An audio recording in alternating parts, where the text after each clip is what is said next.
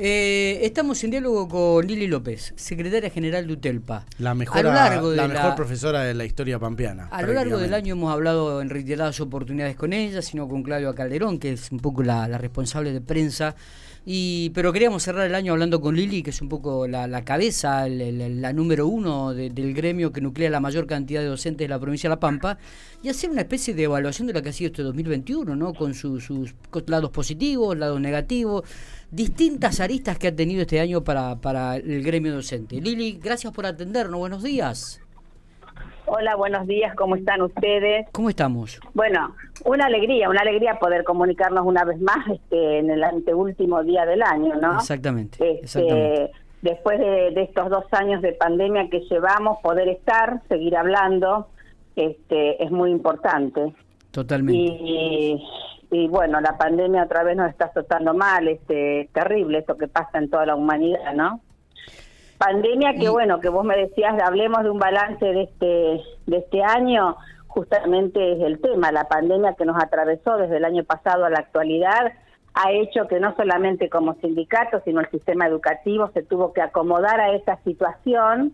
Y en ese acomodo yo lo único que puedo decir es un avance más que positivo porque eh, como siempre, eh, las y los docentes pusieron el cuerpo, salieron adelante de la mejor forma posible este, y garantizaron el derecho social a la educación a nuestros estudiantes en todos los rincones de la provincia de La Pampa, en todos. Y nosotros como sindicato también estuvimos ahí. Estuvimos ahí este, con la Comiset elaborando los protocolos este, donde nos cuidaron. Nos cuidamos y lo, hicimos que todos los trabajadores y trabajadoras de educación y por supuesto nuestros estudiantes y la familia de nuestros estudiantes se cuidaran en este contexto de pandemia, que no es poca cosa. Estuvimos ahí dando respuesta con acuerdos paritarios donde logramos las suplencias por dispensa, dispensados, y las mantuvimos hasta fin de año, hasta mañana. Hasta mañana esas suplencias están presentes cuando volvimos a una presencialidad plena en julio y bajaban todas y nosotros logramos que quedaran hasta fin de año. Esos compañeros que quedaron trabajando en el sistema fueron pareja pedagógica, de acompañamiento, de apoyo. Realmente fue muy valioso. La tarea que hicieron fue muy valiosa. Ojalá hubiésemos podido seguir sosteniéndolos en el sistema, pero por supuesto que ahí estuvimos en esta última paritaria exigiendo más puestos de trabajo, este, porque eh, si hay algo positivo que le sacamos a este contexto, es que justamente hubo más puestos de trabajo y que fueron más que positivos en el sistema. O sea que se necesitan. Demostramos que se necesitan. Así que, mm, bueno, este, un poco este es así muy rápido un balance que uno hace del el trabajo que hemos tenido que ha sido sin parar, digamos, sin parar. Eh, digo, y esto de que se necesitan eh, es como que queda en el tintero, tema que queda en el tintero para el 2022 y que será nuevamente puesto en el tapete en cuanto vuelvan a, reanudarse las, las, paritarias, me imagino. totalmente. También nos preocupó mucho algunas definiciones, tanto a nivel nacional como provincial, con el tema de los presupuestos presentados en el Congreso de la Nación como en la Cámara de Diputados, porque cuando se retrocede eh, cuando la oposición no vota los presupuestos o se cuestionan, ahí queda sin darnos respuestas, ¿no es cierto?, la creación de cargos que ya estaban estipulados en los presupuestos, y eso hay que decirlo. Hay que decirlo porque si no es muy fácil después del año que viene salir a reclamar cargos cuando hubo una oposición que no votó lo que tenía que votar para que estuviera el dinero. Lo mismo que infraestructura. Hay licitado y hay eh, puesto en obras para el sistema educativo muchísimo, pero si si no si no tenés después la plata o el presupuesto, eso se retrocede. Nosotros estábamos muy contentos porque se avanzaba en muchas localidades con la construcción de inclusive no solo arreglitos, sino arreglos muy significativos, como por ejemplo, qué sé yo, la escuela de Miguel Riglo, por darte un ejemplo, este, y bueno, eh, esperemos que esto, esto no, no, diga, no, no deje avanzar esto que ya estaba presupuestado, tanto cargos como hora, había más de 500 horas presupuestadas en el sistema educativo para el nivel secundario, no sean trabas para el 2022. Esperemos que no.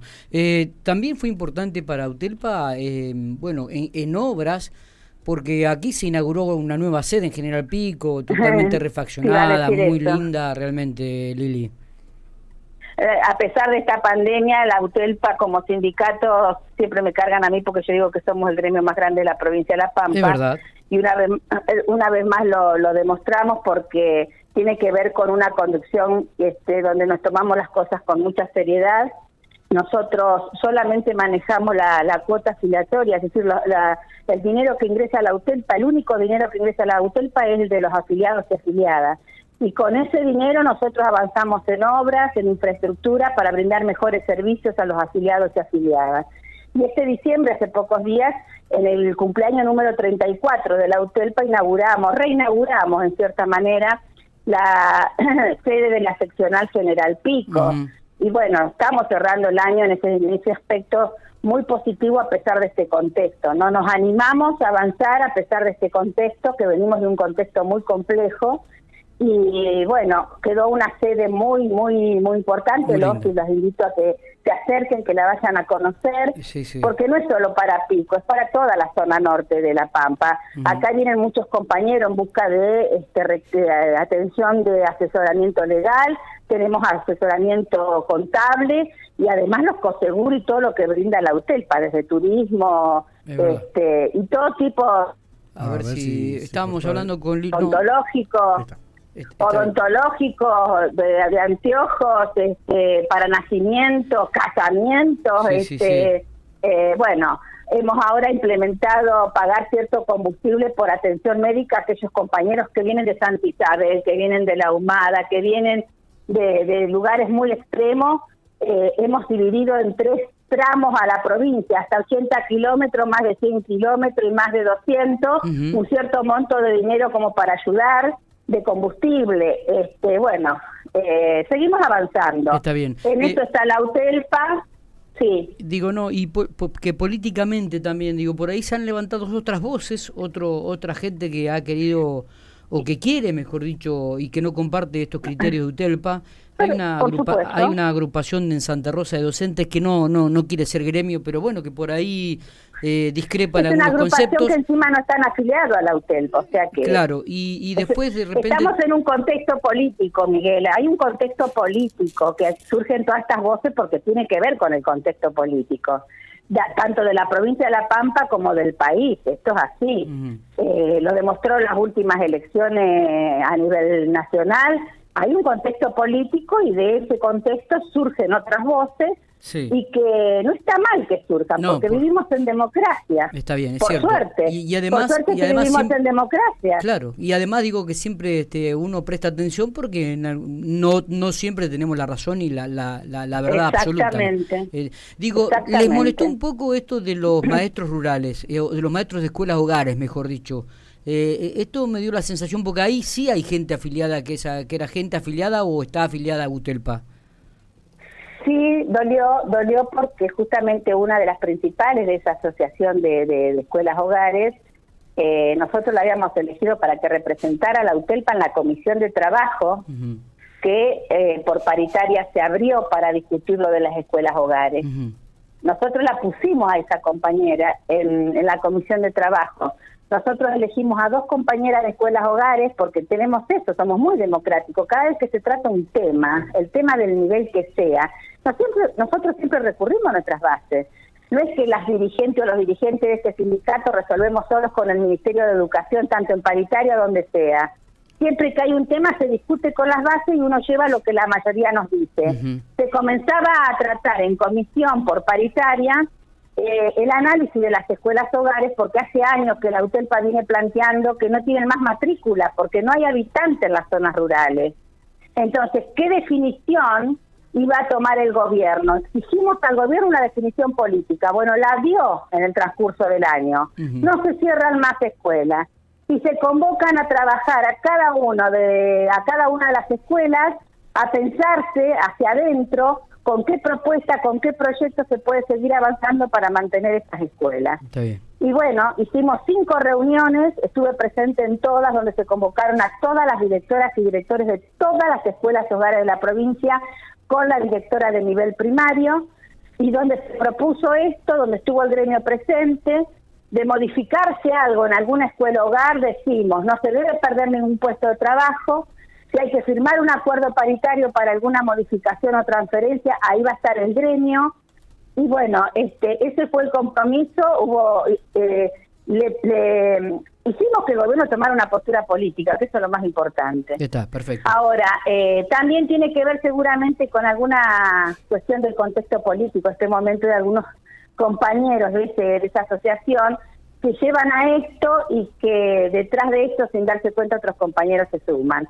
Pero bueno, también este, es importante escuchar todas las voces y lo que sí les podemos asegurar a todas las compañeras y compañeros de la escuela hogares, que jamás que llevamos 162 acuerdos paritarios, jamás hicimos o firmamos algo que vaya a la baja de algún compañero o compañera o de algún sector o de algún nivel del sistema educativo, que en eso se queden más que tranquilos. Lili, eh, para cerrar, digo, objetivos más importantes o prioritarios para el 2022.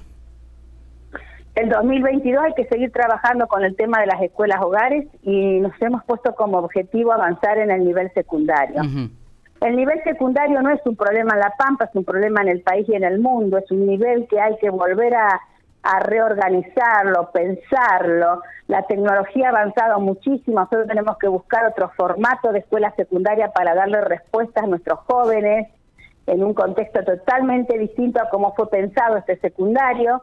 Hemos comenzado muy lentamente este año porque, bueno, también la pandemia no nos ha permitido hacer reuniones más seguidas ni presenciales. Se comenzaron con estas reuniones virtuales, pero no es lo mismo. Entonces, el 2022 tiene que ser un año donde sigamos discutiendo el secundario. El secundario terminó eh, este 2021 con enojos por parte de los docentes, por el tema de la evaluación, por el tema de la planificación ciclada. Hay temas que hay que formar a los docentes, hay que partir de la base, nunca se le puede bajar las normativas este, unilateralmente hay que trabajarla primero con los compañeros para que tengan el éxito que uno busca, porque si no, no te sentís parte. Y bueno, este, yo creo que hay que seguir avanzando este, en ese en ese sentido. Perfecto. Lili, gracias por estos minutos. Lo mejor para vos, que termines muy bien este 2021 y que comiences mejor el 2022. Lo mismo digo para ustedes, chicos, y para toda la sociedad o para quienes aquellos que nos están escuchando en este momento eh, pasemos tranquilos estas fiestas, cuidémonos muchísimo, muchísimo. Este, es un disparate lo que nos está pasando de nuevo, se está escapando este, este, esta pandemia.